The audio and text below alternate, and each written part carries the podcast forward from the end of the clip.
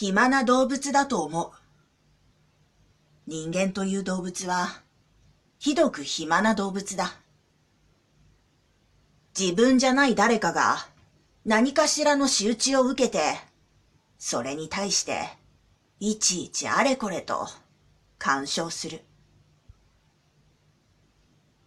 それが煙たがられるようになったのは、いつからなのだろう。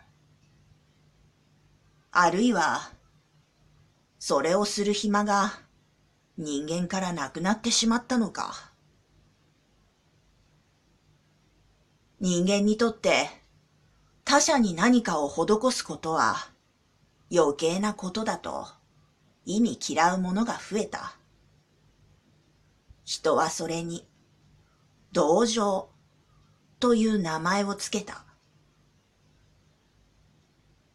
同じ情けになると書いて同情と解く。